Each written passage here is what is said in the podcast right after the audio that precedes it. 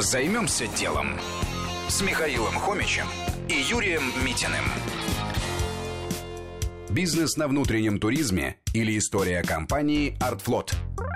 Работа Сергея Мамонова всегда была связана с путешествиями. Новые города, новые люди. Особенно ему нравилось путешествовать по России. Города очень красивы. Но Сергей чувствовал, что правильно продать поездку в жемчужины нашей страны не умеет почти никто.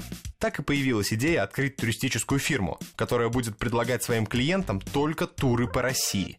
Название «Артфлот» продаже не просто поездки, а так называемый туризм со смыслом.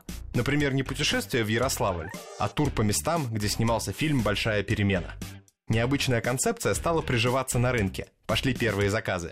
Продаются поездки и на поездах, причем на необычных, ретро-поездах, и на речном и морском транспорте. Цены начинаются от 7 тысяч рублей на человека.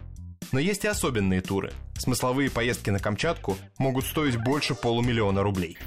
Что было дальше? Стали появляться фишки, дисконтные программы. Сейчас Сергей хочет сделать клуб туристов, чтобы люди могли накапливать баллы и заниматься внутренним туризмом максимально выгодно.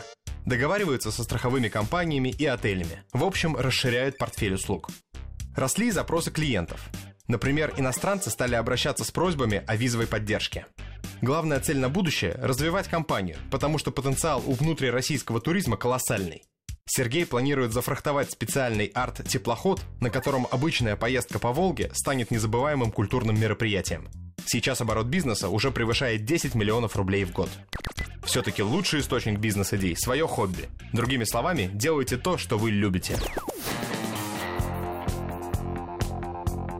Займемся делом. На радио Вести ФМ.